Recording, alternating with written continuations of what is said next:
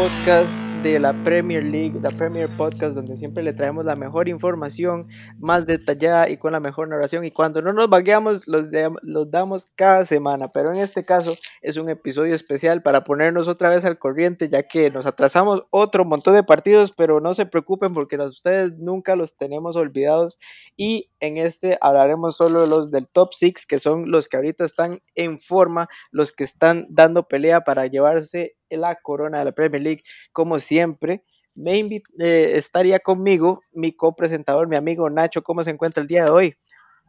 Muy bien, muy bien. Vuelta Chuck Swing. este, ya volvemos otra vez a las andadas. Esperemos, como siempre decimos, mantener una regularidad en las grabaciones, pero volvemos con una, como siempre, con la Premier llena de partidazos y de una vez empezamos con el City, Juanca. Sí, Nacho, empezaríamos con el City y también para mencionarles, por lo menos que lo sepan y estén al tanto, eh, hablaremos los del top 6 actual, que sería el City, que va de primero, el segundo, Manchester United, el tercero, el Leicester, el cuarto, Liverpool, quinto, West Ham y sexto, el Everton. Y a mí me tocaría los tres jornadas, cuatro jornadas, perdón, de el Manchester City. Empezaríamos jornada número 20, donde el City aplastaría al West Bromwich Albion de manera cómoda con goles de Ilkay Gundogan al minuto 6 y al minuto 30, con gol de Joao Cancelo al minuto 20, gol de Riyad Mahrez al 47 y de Raheem Sterling al 57, Nacho, un City que seguiría en ese entonces una racha de partidos de los cuales entraría en una forma increíble donde el Pep Guardiola se sentaría con de esas rotaciones locales, ya no las tendríamos, encontraríamos a una defensa sólida, lo que tal vez variarían serían sus laterales, pero en estos partidos encontraríamos siempre unos centrales digamos, inamovibles que serían Rubén Díaz y John Stones. Nacho, ¿qué piensa de este City que encontró una pared defensiva y un candado como lo es Rubén Díaz y John Stones? Yo creo que fue una buena apuesta. La primera apuesta de, Pep fue traerse a Rubén Díaz, que trae buena forma en el Benfica, a pesar de su corta edad, por todo y una vez, y como siempre, el City gastando su buen dinerito en lo que son defensas. Y la otra gran apuesta de Pep Guardiola fue apostar por el darle ese giro total a lo que era la carrera de John Stones, que venía siendo totalmente relegado, incluso por encima de él pasarían cambios en lo que ha sido incluso la estructura de juego de Pep Guardiola con tal de a veces de ni ponerlo, acordamos hasta incluso Fernandinho cubriendo posición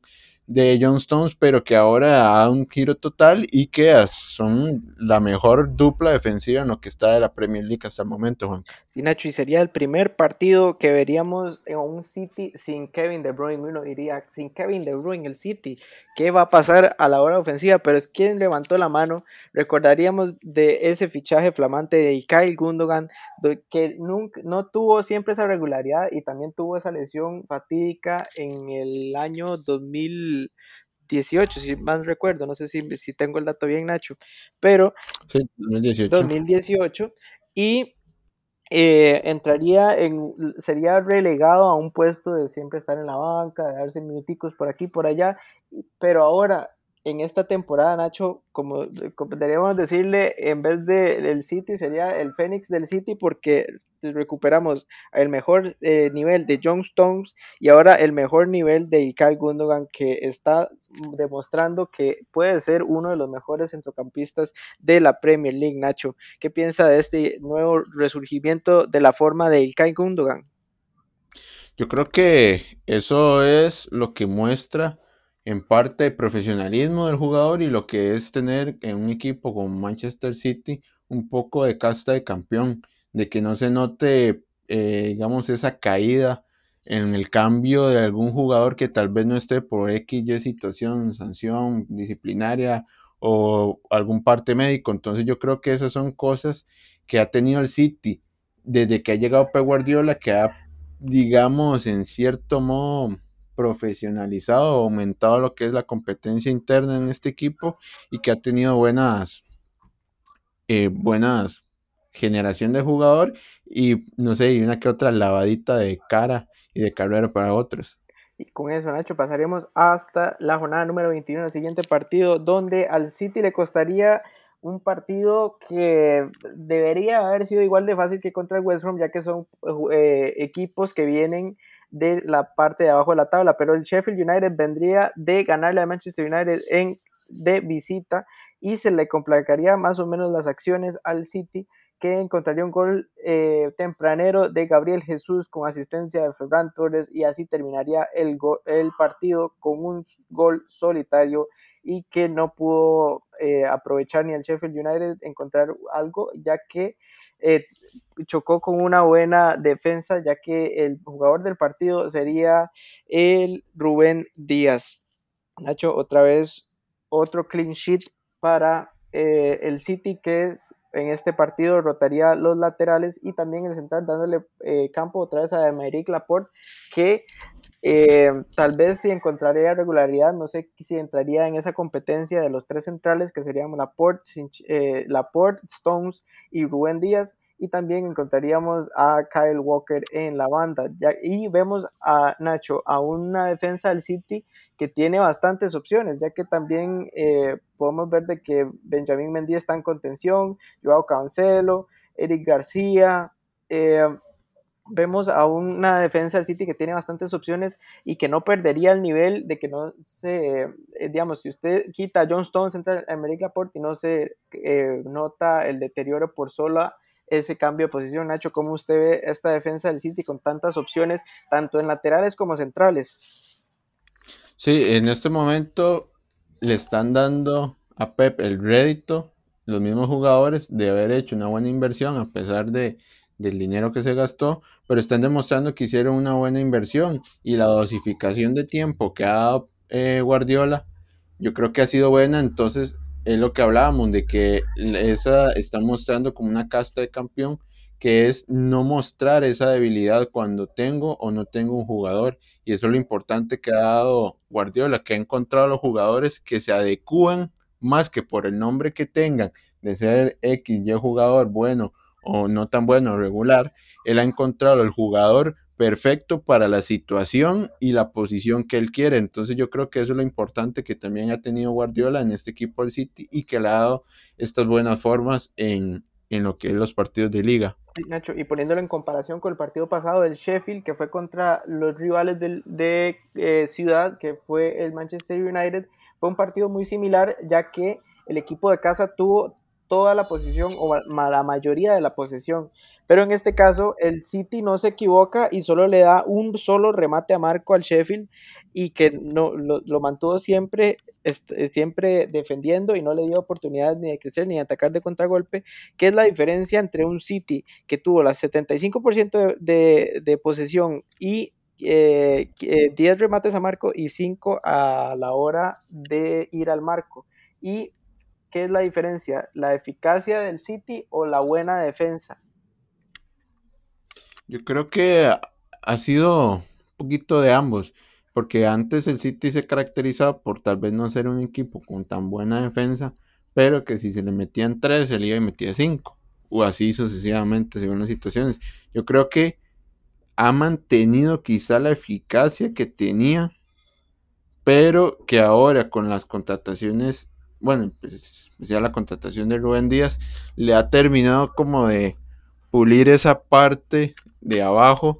que tal vez no se veía tan buena en la parte de Guardiola por ser un equipo que en sí, por lo que juega y por la formación y los puestos que toman en canchas, es un equipo en sí abierto, porque uno ve los laterales casi entrando en zona central con el contención. Entonces es un equipo que queda por su forma de jugar en ataque descubierto. Entonces eran las situaciones que después eh, pecaban y hacían que el Manchester City perdiera puntos. Pero yo creo que mantenieron, mantuvieron la buena eficacia y generación de fútbol que tenían en ofensiva, pero que ahora con esta contratación de Díaz han encontrado por fin como ese candado que les faltaba para poder ya jugar como un poco más tranquilos y sueltos.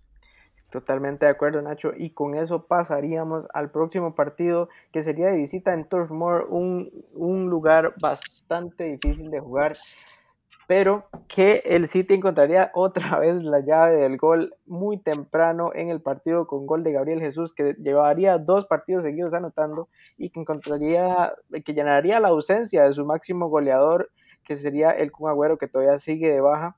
y el, el, Pep Guardiola respiraría porque encontraría a un nueve falso que a él siempre le gusta jugar con nueve falsos, que él otra vez se estaría enamorando con el gol. Después al minuto 38 encontrarían el segundo gol gracias a Raheem Sterling, otra vez con asistencia de Ilkay Gundogan, que seguiría en una buena forma de cara a gol, asistiendo, dando goles, dándole otra eh, percepción al ataque y de ahí en fuera aseguraría el gol en Turf Moor, unos puntos vitales de visita a un Burnley que está, eh, tiene la pinta de siempre darle pelea a los equipos del top 6, pero que en este caso el City fue profesional, fue clínico y fue, llevó los tres puntos. Nacho, un City que seguía con esa seguidilla de partidos y que como siempre un típico partido del City, 75% de posesión, 6 tiros a, marco, 13 tiros normales, 943 toques de balón, 804 pases y un partido casi perfecto, Nacho. Inclusive el Burnley solo remató dos veces y ninguno fue a marco. Fue un Pep Masterclass, se podría decirlo, Nacho. Sí, como siempre, Guardiola, yo creo que le gusta lo que es el tema de la posesión, porque él siente que él teniendo la pelota crea las oportunidades y además que él teniendo esa posesión se, se defiende. Él más que todo le gusta defenderse con esa tendencia de la pelota y que yo creo que se ha caracterizado por siempre ser un masterclass. Incluso yo creo que en sus inicios sorprendió más de uno en su forma de juego, pero que le ha dado réditos y desde entonces ha encontrado buenos, buenos réditos y que se han convertido en copas. Y en este hablaríamos también, Nacho, de que también cambia un poco su formación, pero no se debilita, ya que en este back, en el backford encontraríamos a Rubén Díaz, John Stones, a Emerick Laporte y Joao Cancelo, poniendo más o menos a, a Emerick Laporte o John Stones a la hora de irse al, en la lateral, pero no se vio afectado. Eso es lo que, que estamos viendo en el punto que le decía, de que no, a la hora de hacer esos cambios, no, no genera como ese punto débil en la defensa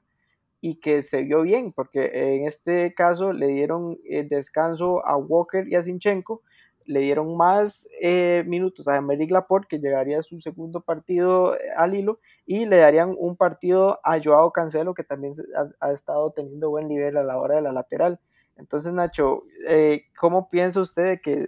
sí se está manejando muy bien su equipo? A la hora en la defensa que a la hora, eh, a la hora de la hora, por así decirlo, eh, las defensas son los que ganan campeonatos. Sí, eh, yo creo que ha, sido, como dijimos, la dosificación que ha encontrado Guardiola y la selección de jugadores. Al, al final, como usted dice, el dominar, si bien la pelota le da esa efectividad de que no van a tener o no van a generar tantos ataques, también usted no va a poseer el 100% de la posición y son esos momentos en los que sus jugadores, eh, más que todos los defensivos, son los que tienen que salir a brillar y son los que al final esos goles que quizás eh, algunos dan por muerto o que no van a llegar o demás, pero que al final llegan, son los importantes, los que deciden puntos y que al final deciden también partidos. Y con esto pasaríamos al próximo partido, Nacho, donde el City se enfrentaría al Liverpool, Nacho, una rivalidad que se está volviendo bastante entretenida para la comunidad del fútbol, Pep Guardiola contra Klopp, en Anfield, donde se han dado marcadores bastante abultados en las últimas competiciones, pero en este caso iría a favor del City, Nacho, donde ganaría el partido 4 a 1. Empezaríamos el partido con un penal a favor del City y Nacho, penal de City en Anfield, usted se recuerda a Real Mares, donde también votó un penal pues Ilkay Gundogan tuvo un flashback y como fue semana de Super Bowl dijo, ah, de, si la tiro por arriba del marco creo que valen tres puntos y le botó esa bola, la mandó a las gradas de Anfield. Y eh, generaría malas, malas sensaciones porque uno diría Ilkay Gundogan está teniendo muy buen nivel pero al minuto 49 se lavaría la cara empezando el segundo tiempo, gol de Ilkay Gundogan después de una eh, jugada ahí extraña que le quedó en los pies y terminó rematando para encontrarse el gol con las vallas. Después, al minuto 63, penal a favor del Liverpool. Nacho, un penal que para mí se piscineó Salah. ¿Usted qué pensó? Ah, no, eso es un piscinazo, asqueroso. Yo creo que más bien el Liverpool está perdiendo plata y deberían llamar a la selección de Egipto, no sé si tiene clavadistas porque ese muchacho es nivel. O sea, yo creo que más de uno después de eso, o sea, usted no pudo haber pedido un penal. O sea, es un, si acaso lo sujeta y incluso después vinieron las millones de burlas con los millones de penales que tenido Mohamed Salah que pareciese ser un experto en lo que es tirarse esos piscinazos porque son increíbles. Sí, más adelante hablaremos de esa acción, porque me parece que si se revisa en el bar y se ve eso, para mí ni siquiera le tuvieron que haber sacado amarilla a Rubén Díaz porque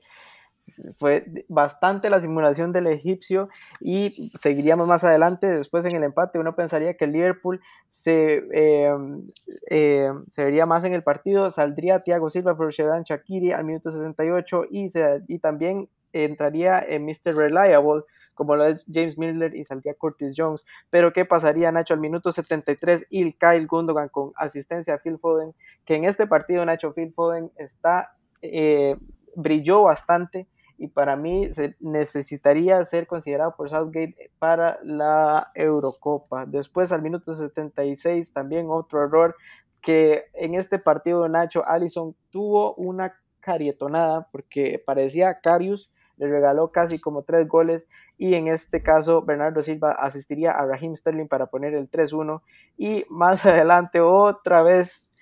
eh, Phil Foden haría un golazo con asistencia de Gabriel Jesús Nacho un City que aprovechó los errores de, eh, de Allison y que fue bastante clínico a la hora de definir el partido. Siguen líderes y le sacaron cinco puntos a su perseguidor más cercano, que es Manchester United, con un partido de menos. Nacho, ¿qué piensa de este City que lleva una eh, seguidilla de victorias al hilo y que también Pep rompió su récord de victorias seguidas? Sí, yo creo que a ver, si sacamos un poquito de, digamos, historia de los últimos años de Guardiola y viendo esta racha que tienen ahora, pues quizás sorpresa, ¿no? Porque nosotros, los que vemos la Premier, sabemos de la capacidad que tiene este City y, Guardiola, pero si han venido haciendo las cosas muy bien después de un inicio tal vez no tan vistoso en esta Premier y que ha encontrado una forma increíble y que yo creo que viendo las rachas que ha tenido el City, cuando encuentra estos momentos como los que está teniendo ahora, yo creo que más de uno, como podrán ver en nuestro episodio especial con eh, un fan del Everton, eh, yo creo que ya los demás equipos deberían estar jugando lo que es casi una liga totalmente paralela a la Premier, donde ya se tienen que pelear casi que el segundo puesto, porque sabemos de la capacidad de Guardiola y en dudosas eh, situaciones es que Guardiola pierde esta calidad de seguidillas y casi que yo les daría ya casi una ventaja, eh, no numérica ahora, pero sí, una ventaja eh, virtual de ser casi ya con una manita en la copa. Y también Nacho le, le, da bastante tranquilidad a la hora de entrar en competiciones europeas, ya que podría sentirse un poco más relajado, pero no tan confiado, pero en el sentido de que usted puede decir, ok, puedo arriesgar un poco en la Champions League, ya que es una competición que nunca ha ganado el Pep, si no lo es con el Barcelona, que ha llegado a fases casi finales, pero no, eh, pero no ha dado ese pase y siento que esa es el, la espinita de Pep Guardiola ahí para ganar una Champions con otro equipo que no sea el Barcelona. Y si bien le hace falta eh, es, ese escalón para considerar al City como uno de los grandes de Europa, Nacho. Sí, eh, bueno, vamos, por partes, como dicen. Yo creo que sí, como usted bien dice, ya tal vez esta ventaja de puntos hace lo que uno conoce como el colchón, como ese colchón de puntos por aquello de una caída, porque yo creo que el City o el aficionado Citizen, yo creo que siente con Pep Guardiola esa deuda, por así decirlo, eh, de ganar la Champions, más que todo porque es un entrenador de alto calibre, que todo el mundo casi siempre recuerda su fase con Barcelona dominando Europa, que con el Bayern llegó a sus instancias, pero que no pudo, y con el City con la inversión, uno esperaría, o la mayoría de los fans esperan que gane esa competición, y que estuvo muy cerca en la competencia pasada. Entonces yo creo que tal vez si el Manchester City sabe alternar bien su equipo, que lo ha hecho bien y, con esta ventaja de puntos, yo creo que puede arriesgar más en la competencia europea, teniendo un rival al frente que por el papel pareciese más accesible eh, para competir y tal vez una rotación o del todo invertir todo el potencial de jugadores que tienen en la competencia europea. Y con esto terminaremos el resumen de las cuatro jornadas de los actuales líderes con buenas sensaciones, con buen fútbol, con un fútbol de buen ataque y con una defensa bastante sólida, Nacho. Y ahora pues seguiríamos con los partidos del Manchester United.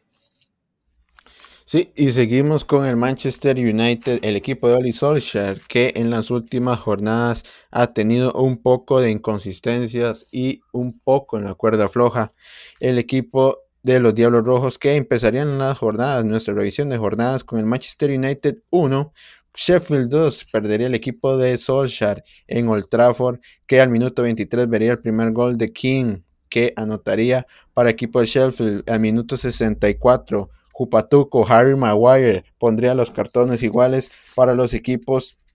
que después vería al minuto 74 Oliver Burke, que pondría el 2 por 1 final para el equipo del Sheffield United con una de sus pocas victorias en lo que va en la competencia. Juanca, uno de los partidos en el que yo diría la peor defensa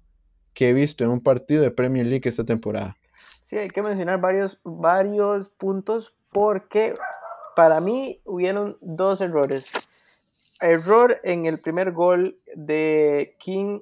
sobre eh, porque hubo una falta anterior porque se vio un cargonazo donde ah, le hacen a De Gea que el árbitro no lo revisó, lo fueron al bar y después el gol anulado de Anthony Marshall que para mí tuvo que haberse estado, eh, o sea, lo, lo anularon de forma errónea. Y al final Nacho también como para echarle un poco de sal a la herida, sueltan un statement que dice que uh, sí eh, fueron errores arbitrales, que ese partido no tuvo que haberse dado esos errores. Entonces uno dice, ¿qué hubiera pasado en ese sentido de no de que hubieran dado esos goles o que hubieran anulado ese gol? Siento que el United hubiera salido avante, pero como usted dice, tiene toda la razón, es una defensa muy endeble, parece un coladero de que cualquier eh, bola que ya sea de tiro de esquina, tiro libre o cualquier centro se ve muy expuesta y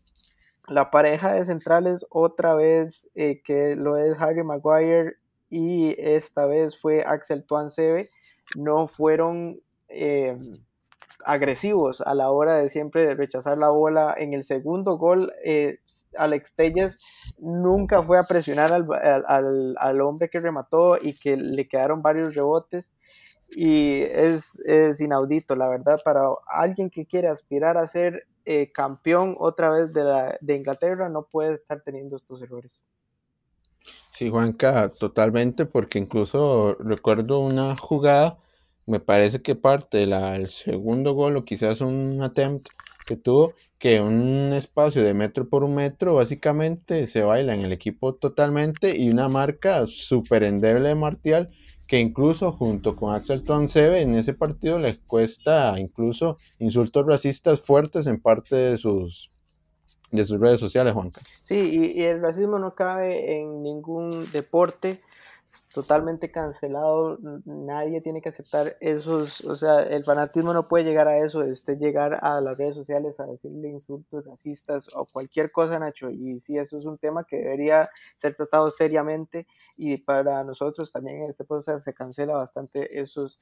eh, comentarios, Nacho, y como lo queríamos, eh, yo había dicho en los partidos del City la vez pasada, el United tuvo 75% de la posesión, igual que en el del City, tuvo eh, cuatro remates a marco y 16 tiros. Nacho, ¿qué piensa de que poniéndolo en comparación en dos partidos, igual del Sheffield contra el City y el Sheffield contra el United, tuvieron aspectos muy parecidos? El Sheffield defendiendo, esperando el contraataque,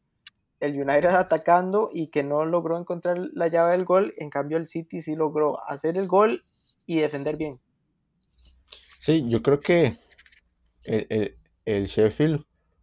jugó a lo que tiene, porque yo creo que sí venía ya varios tiempo con esa línea de 5 muy bien posicionada y, fue una masterclass del bus así perfecta. A veces lo que yo noto del Manchester United y, muy seguido es que por lo general sus jugadores siempre tratan de hacer una de más Me parece que a veces el jugador del Manchester United tiene muy clara la opción de por lo menos hacer el tiro claro, eh, pero casi siempre buscan al parecer hasta una de lujo. Me parece que están cayendo en aquellos pecados que incluso en varios podcasts atrás le recriminamos al Manchester City y que ahora el Manchester City ha cambiado mucho porque ahora vemos que incluso el Manchester City se atreve más a lo que es el golpeo fuera del área y a primeras instancias después de salir el regate. Me parece que ahora el Manchester United es el que está cayendo en esas cosas y en esas demás me parece que se han ido muchos goles, Juan. Sí, creo que fue la, la opción que tuvo Marcus Rashford. Generalmente siempre es Marcus Rashford que le encanta enganchar, le encanta hacer eso y uno no entiende cómo no solo le da primera intención y en vez de, de solo rematar, porque hace el enganche, el, jugador se barre, pero todavía queda, tiene buena reacción y se, y se incomoda a la hora de hacerlo. Entonces sí, completamente de acuerdo con el comentario Nacho.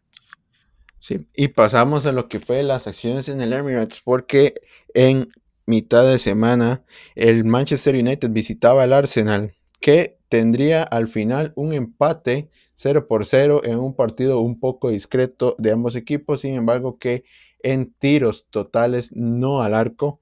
pero en tiros totales el Arsenal estuvo un poco mayor de ventaja. Juanca, un equipo de Manchester United que para algunos sorprendía con la, no sé, el repite en la alineación de Paul Pogba como un mediocampista derecho pareciese hasta punta. Sí, eh, son de esas formaciones que uno a veces no entiende de Solskjaer. Siento que a él le gusta darle bastante libertad eh, a Pogba para que muestre su calidad y a veces no es tan necesario porque se ve como que pierde dimensión en el ataque porque Pogba no es alguien de rapidez, siento yo, es como de tener la bola, poner el pase, abrir espacios y la verdad en este partido se vio no muy bien y no fue tampoco el mejor de los partidos de Bruno Fernández. Sino, y eso es lo que hablábamos eh, en varios podcasts, que al parecer cuando el Manchester United encuentra muy clara la figura de Bruno Fernández, cae en esa dependencia y a veces un poco nublado el juego del Manchester United, Juanca. Sí, eh, la 1-1 dependencia fue muy destacada en este partido y que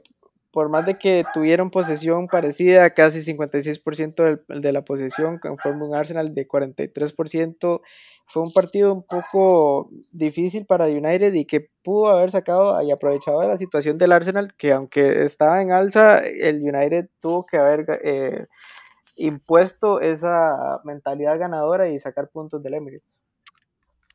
Sí, Juanca, y pasamos a lo que fue uno de los partidos más llamativos de las de la jornada 22, Juanca, cuando el Manchester United recibía en Old Trafford al Southampton, minuto con 30 segundos, recibe Maxos en media cancha y recibe una patada total de Alexandre Jenkiewicz, que vería la tarjeta roja a tan solo dos minutos de empezado el encuentro, que de ahí el Manchester United encontraría más libertad para su juego y que vería el primer gol al minuto 18 con Aaron Wan-Bissaka, minuto 26,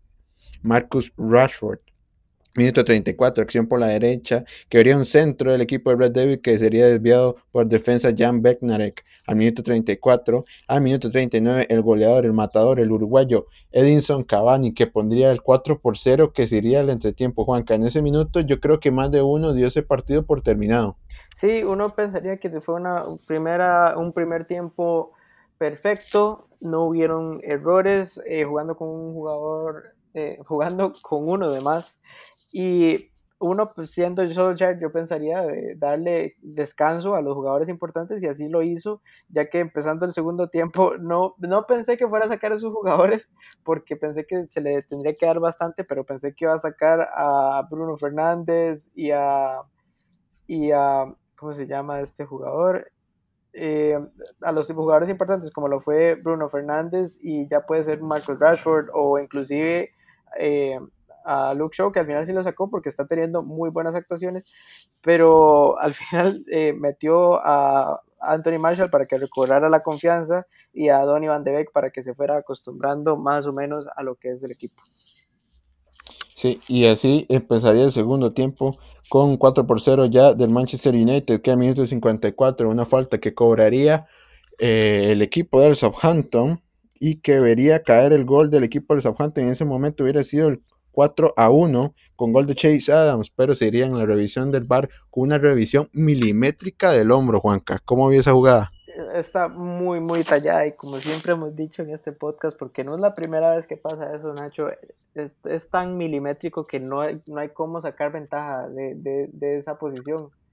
Para mí tendría que haber sido un gol válido y que otra vez el VAR, si está en la regla, está en la regla, pero para mí debería ser un gol válido. Sí, y vendría al minuto 69 Anthony Marshall la pase de Bruno Fernández con su gol para el retorno a, las redes y quitarse esa mala racha que venía trayendo el francés que el minuto 71 tan solo mueve la bola y el nuevo ataque Scott McTominay vería su gol con una buena racha que está teniendo el escocés en las redes que al minuto también 86 vería la expulsión de Jan Becknerek por una falta sobre Anthony Marcial, una falta muy discutida, Juanca, por un roce que incluso no vimos en la jugada. Sí, para mí ese penal está muy jalado el pelo porque sí hay contacto, pero es muy leve y si bien cobra el penal, no poder, no, para mí no era expulsión y que al final eh, ellos, el Southampton reclamó esa tarjeta roja y fue revocada, entonces Jean Bernadette no fue suspendido y a causa de esa expulsión vendría Bruno Fernández con todo el brinquito, minuto 87, a meter lo que ya era en el momento el 7 por 0, 8 por 0 Anthony Martial a pase de Aaron Wan Bisaca y al minuto 90 más 3 el 9 por 0 de Daniel James. Pase de Bruno Fernández. Juanca en un momento que yo creo que en ese partido todos pensamos que sería un despertar del Manchester United luego de dos partidos malos Sí, le viene bien este partido ya que eh, le da bastante confianza a jugadores que la habían perdido. Le, y recobra bastante el nivel de otros jugadores que han tenido buena forma, como lo es Luke Shaw, que pensaríamos que cuando, con la llegada de Telles él iba a ser el titular y ahora, eh, si bien le vino bien la competencia, Aaron Juan Bisaca está teniendo un, un buen nivel a la hora del ataque, porque a la hora defensiva él siempre ha sido un crack Después, eh, Enson Cavani con los goles, siento que pudo haberle dado más tiempo, pero está bien cuidar una figura tan importante como la es el uruguayo y que está cumpliendo una, un buen rol de nueve y que Scott McTominay sea esa fichita nueva de que está enamorándose con el gol y que también está teniendo actuaciones sólidas. Sí, Juanca, y pasaríamos a lo que sería la última revisión de estas jornadas para el Manchester United, que sería el Everton el que llegaría a Old Trafford cuando veríamos al Manchester United avanzar con goles de Cavani en minuto 24 y el 45 Bruno Fernández que le daban la ventaja al Manchester United que en el segundo tiempo en tan solo 5 minutos el Everton le daría la vuelta, bueno el empate al marcador con goles de Docure y James Rodríguez al minuto 70, Scott McTominay ponía 3 por 2 en ese momento y que al minuto 90 más 5 vería el empate de Dominic Calvert-Lewin. Juanca el resumen de este partido que lo pueden disfrutar cuando nuestro episodio especial con nuestro amigo Alonso. Sí, vayan a escucharlo, es un episodio como el que hicimos contra Manchester United, contra Liverpool. Estaríamos muy eh, felices si encontraríamos otros fans para hacer este tipo de, eh, de episodios especiales, ya que nos gusta mucho entablar conversaciones con ustedes, que es bastante ameno, y hablar del que más nos gusta, la Premier League, Nacho. Sí, y pasaríamos ya a lo que son las acciones del Leicester City, Juanca. Sí, Nacho, un Leicester City que está enamorado del tercer lugar y que quiere subir esas posiciones a la mano de Brendan Rodgers y un equipo que tiene tanto experiencia como juventud. Iríamos a un partido donde se le complicó bastante porque eh, entraría a territorio Toffee en Goodison Park uno por uno terminaría el partido donde son equipos que están queriendo pelear esa parte de arriba de la tabla tanto el Leicester poniéndole presión al Manchester United y al Manchester City y el Everton queriendo recuperar esos eh, partidos que ya tiene pendientes y subir posiciones en la tabla. Empezaríamos el partido con un gol al minuto 30 de James Rodríguez. El colombiano vuelve a anotar después de la lesión y de tener unos partidos ahí bastante regulares, pero ¿qué pasaría al minuto 67 Yuri Tillemans con asistencia de quién más de la fichita de Nacho desde el primer día Nacho dijo Harvey Barnes y Harvey Barnes le está cumpliendo con cada partido el chamaquito la asiste a Yuri Tillemans para sacar un punto bastante importante para las aspiraciones de Brendan Rangers en Goodison Park. Nacho, ¿qué piensa de este, de este Leicester City que si bien empata y no le da tanto y, que tuvo bastante el control del partido ya que tuvo 65% de la posesión, ¿qué piensa de este Leicester y qué le faltó para después del golpe del, eh, del empate que, que necesitó para dar el otro golpe y llevarse los tres puntos? Para mí lo que le faltó es simple, se llama un carajo, James, Jamie Bardi, que para mí el goleador yo creo que ha sido ya casi imprescindible en lo que son las actuaciones de Leicester City, que yo creo que cada vez que hemos visto un enfrentamiento de Leicester contra equipos importantes, yo creo que lo que es la baja de Jamie Bardi ha sido importante porque aún así con su salida ahora por lesión sigue siendo el goleador del equipo entonces yo creo que son estos partidos importantes en donde el Leicester City, si bien el funcionamiento del resto del equipo se ve bien y se mantiene constante, la delantera yo creo que sí ha sido un punto bajo para el equipo del Leicester, Juanca. Sí, no podemos comparar la baja de lo que es Jamie Vardy, un señorío a la hora del ataque, alguien que instiga con su rapidez y su dribbling y su eh, derecha que es letal con Ayose Pérez, que si bien a veces eh, está ahí para dar lo suyo, pero no, no, no, no podemos comparar los dos nueves. Entonces, completamente de acuerdo con eh, Nacho y su comentario es acertado. Y con esto, Nacho, pasaríamos al siguiente partido del Leicester, que sería contra el Leeds United, donde se llevaría una sorpresa y un desastre catastrófico, porque si bien eh, el United estaba dejando puntos, y empató con el Arsenal, el Leicester podía tomar la delantera con esos, con esos puntos que tendría pendientes, pero en casa perdería contra Leeds United 3 por 1, donde empezaría la acción con gol de quién más, Nacho, Harvey Barnes, que dice, ok, no está, no está, sí, no exacto, no está Jamie Vardy, ok, estoy yo, y que también con asistencia de James Madison, que está recobrando nivel que estamos bastante acostumbrados de verlo, pero dos minutos después Stuart Dallas con asistencia de Patrick Bamford, que Patrick Bamford después de una sequía de goles está también dando asistencias y levantando la mano diciéndoles no se olviden de mí, yo también estoy en la pelea por el goleo y también en las asistencias. Terminaríamos las primeras acciones con uno por uno y después eh, al minuto 70 Patrick Bamford con asistencia de Rafinha que también está teniendo muy buenas sensaciones a la hora del ataque, asistiría a Patrick Bamford para dar dos por uno a favor del Leeds United y después poner la última clavo en el ataúd del Leicester City, sería Jack Harrison con asistencia de Patrick Bamford que tuvo un partido excepcional y que dio muy buenas sensaciones. Nacho, un, una pérdida que sabe bastante ya que el Manchester United también dejó puntos y no se pudo aprovechar ya que el Leeds United no estaba teniendo muy buenas eh, presentaciones en sus últimos partidos. Sí, yo creo que también parte de lo malo de ese partido fue que encontraron una forma de Patrick Bamford muy buena. Yo creo que también dar rédito al equipo de Bielsa que en este partido le, le dio una pelea muy fuerte a este equipo, pero sí, yo creo que hubieron muchas cosas que se pudieron haber mejorado, Juanca. Y Nacho, otra vez que queremos ver qué tanto le afecta otra vez un partido sin Jamie Vardy y que también no vemos un, un, una banca del Leicester que pueda como contrarrestar los problemas a la hora del ataque tanto como en defensa, porque si bien ocupamos hacer un gol, ¿a quién llamas? Y está viendo la, la banca del Leicester City, vemos a Kelly Nacho, Seiji que venía de la Roma, y nada más vemos a esos dos jugadores de, a la hora del ataque y que son, uno es en ataque y el otro es en medio campo. Entonces, si tus jugadores titulares no están dando el 100%, no puedes recaer en la banca porque tampoco tenés la calidad como lo que tienen otros equipos. Si no, es cuando salen las acciones que tiene que tener cada técnico para cambiar en ciertas situaciones, ya sea el planteamiento o un poco las posiciones de los jugadores, porque en sí el no tener un 9 de la calidad de Jamie Vardy es lo que ha venido afectando a este equipo de Leicester. Entonces ahí es donde yo creería que podría o apostar por esos jugadores o incluso tratar de cambiar la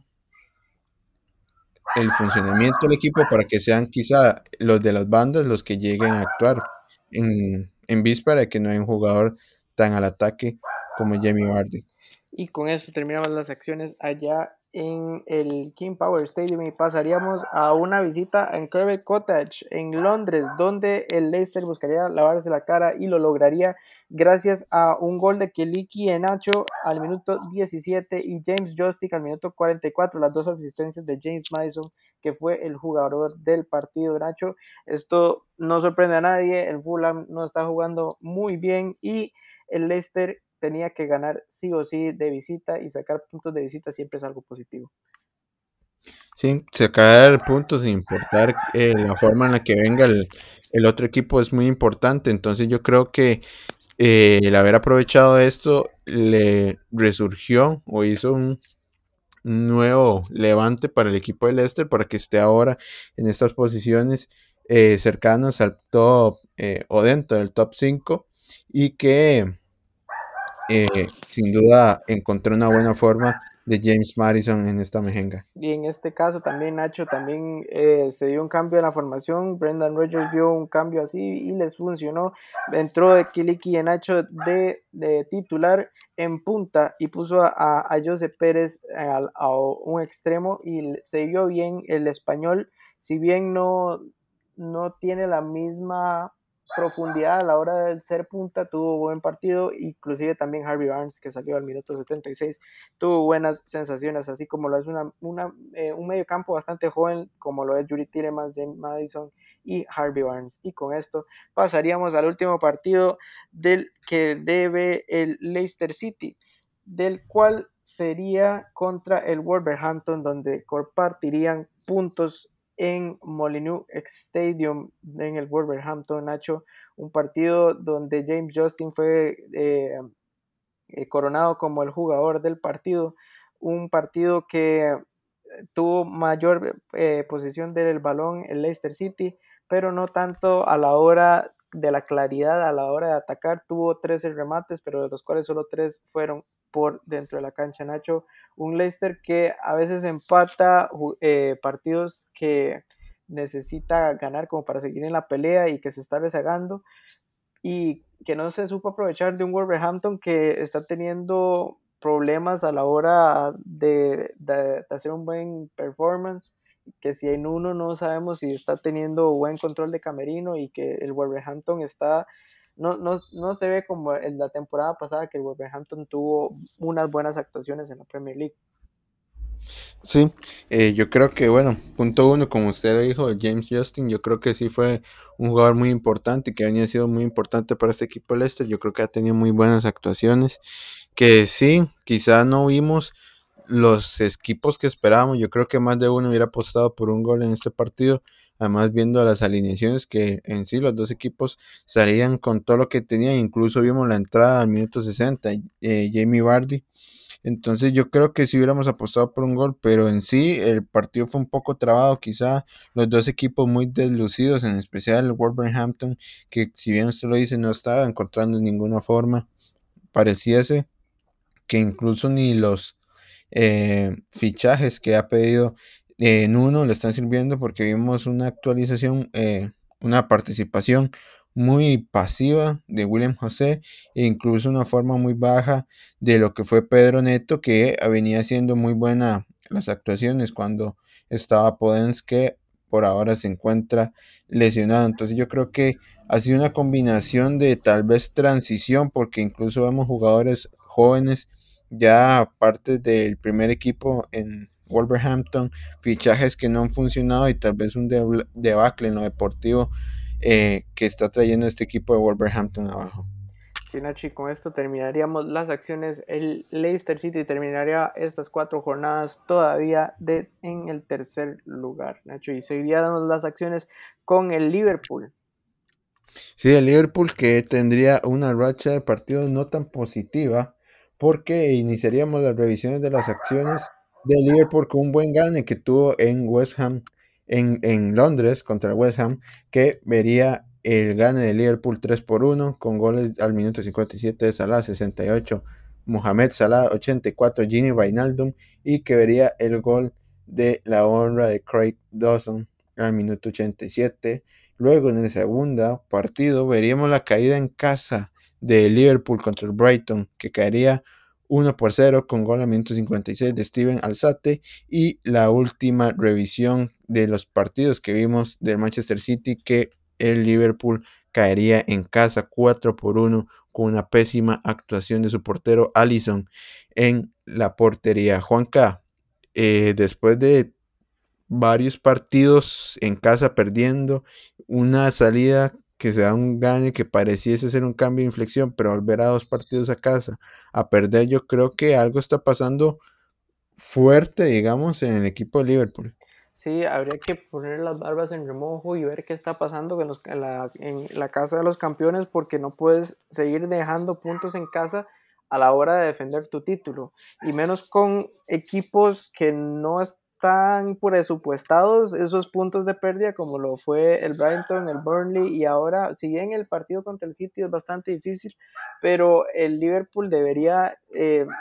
ver qué pasa en ese último partido. Siento que mentalmente ninguno de los jugadores estaba en sí preparado para ese partido y que era tan importante como lo es el contendiente al título, el Manchester City, que si eh, eh, flaqueas, te hacen pagar. Sí, Juanca. Y Juanca, la segunda pregunta, cuando tenés un portero de reserva como Adrián que no dio confianza en ningún momento, cuando se tuvo la oportunidad de ser titular y que ahora tu titular te comete estas faltas o errores graves, ¿qué se puede hacer? Nacho, inclusive le estaría diciendo de que a veces Adrián siento que ya ni siquiera es eh, considerado como el número dos, siento que ahora el número dos es Kaomin Keller, que es el jovencito irlandés, pero el no tener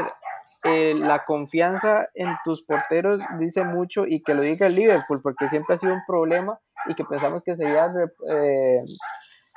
resuelto con la con la contratación de Allison que los llevó a la Champions League y a la Premier League. Entonces hay que ver, eh, Klopp tiene que hablar con su camerino y decirles, señores, somos campeones de Inglaterra, no podemos, eh, no podemos seguir haciendo este ridículo porque ahorita sería la peor, eh, siento que la peor defensa en puntos porque les, están dando bastantes puntos a la hora de con, con el que está ahora de primer lugar, Nacho. Sí, y esas serían las acciones que revisamos del Liverpool, Juanca. Y pasaríamos al equipo londinense del West Ham United. Nacho, un West Ham que no pensaríamos estar hablando cuando mencionaríamos top 6 y David Moyes, no pensaríamos que sería parte de eso, pero el West Ham se encuentra acomodado en la posición número 5 de la última fecha, ya que eh, tú ha tenido una buena racha de resultados que sería eh, contra el Crystal Palace en en la Match Week número 20 eh, tendría un gane eh,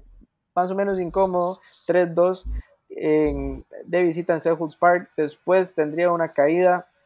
contra Liverpool en casa 3-1, que veríamos a un Liverpool que tuvo una buena actuación de Georgino Wijnaldum y de Mohamed Salah. Y después en Aston Villa ganaría de visita 3-1, donde Jesse Lingard aparecería otra vez de titular después de haber sido cedido de préstamo del Manchester United, ya que haría doblete.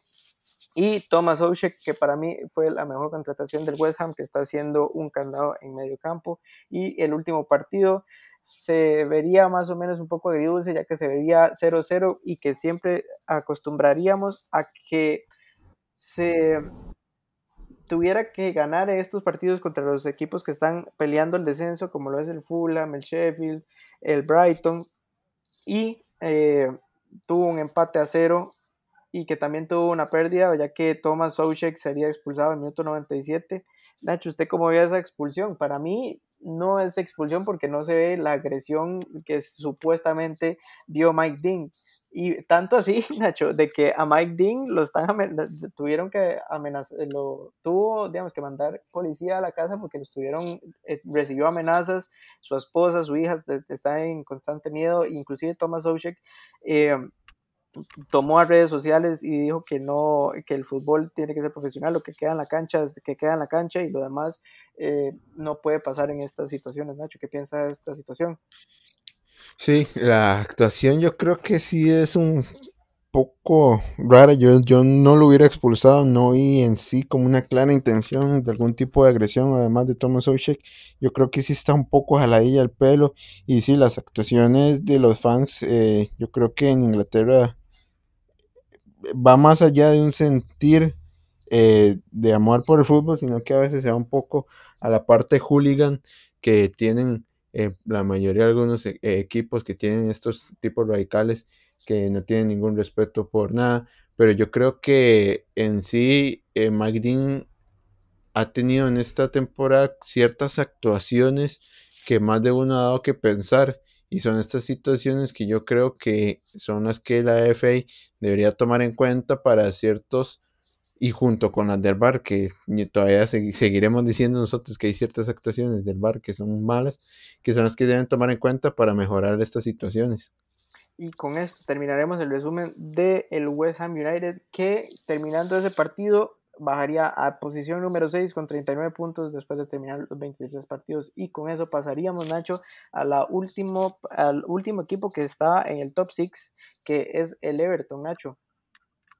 Sí, el Everton que iniciaría nuestras revisiones con una pérdida ante el Newcastle 2 por 0 con doblete de Callum Wilson a minuto 73 y al 93 y vería la caída del equipo del Everton que mantiene una mala racha jugando de casa, Juanca, que luego vería el gane en visita donde sí tienen sus mejores actuaciones contra el Leeds 1 por 2 con gol de Gilfie Sigurdsson y Dominic Calvert-Lewin que volvería a la acción de los goles y Rafinha que podría el gol de la honra para maquillar el resultado para el Leeds. Y el partido que ya discutimos del Manchester United que terminaría empate 3 por 3 Juanca, un equipo del Everton que si bien ahora no se encuentra en el top 6 tiene los dos partidos en mano para volver y estar incluso en el tercer puesto, Juan. Sí, Nacho, un Everton que tiene que encontrar una regularidad y también de ver en sus figuras, también de encontrar un, una solidez en defensa, de también volver a la, a la pareja defensiva que es Michael King con Jerry Mina. Y siento que puede hacerlo a, la mano de Carlo Ancelotti, que tiene bastante experiencia eh, a la hora de tomar estas decisiones. Y siento que los partidos que le quedan contra el Fulham y contra el City van a ser totalmente un, eh, un show para ver y que no se lo pueden perder. Sí, porque claramente este equipo del Everton puede dar muchísimo más, Juanca. Y llegamos a lo que es el final de esta revisión de las jornadas de la Premier League, Juanca. Como siempre, eh, recuerden seguirnos en nuestras redes sociales, pueden encontrarnos en nuestro Instagram, todos nuestros eh, medios por los que distribuimos este podcast para que puedan encontrarlo en su aplicación favorita. Eh, recuerden que siempre vamos a mantener nuestras sesiones semanales cuando no nos vaguemos y no queda más que decir, Juanca. Sí, muchísimas gracias por acompañarnos siempre. Em, para repasar un toquecito de, tanto, de, tantos eh, partidos que vimos en estas jornadas, ya que nos hicimos un super collage de los seis eh, top six. Eh, las últimas posiciones quedaron así. primer, primer puesto City con 50 puntos, segundo Manchester United con 45, tercero Leicester con 43, cuarto Liverpool con 40 puntos, quinto Chelsea que otra vez volvió a surgir y ahora está con 39 puntos y el West Ham quedó de sexto con 39 puntos, Nacho. Sí, muchísimas gracias por seguirnos, siempre todo eh, eh, mensaje de apoyo o like o de que vieron nuestras eh, stories siempre es bastante eh, nos da bastante energía para seguir en esto y aunque a veces nos vagueamos, nosotros le ponemos bastante emoción a la narración, a la recopilación de información, a ver los partidos para narrarlo de cierto punto de tal y que siempre te quitamos el bar y que siempre le ponemos bastante amor. Muchísimas gracias y Nacho, despídanos como siempre lo suele hacer. Muchísimas gracias por siempre seguirnos en todas nuestras redes sociales. Recuerden que pueden visitar nuestro Instagram para más. Recuerden que en estos meses vuelve la Champions League. Recuerden que todavía mantenemos para los que habían seguido las instrucciones para entrar a nuestro torneo. Recuerden hacer los cambios para la próxima semana. Muchas gracias por todo. Chao.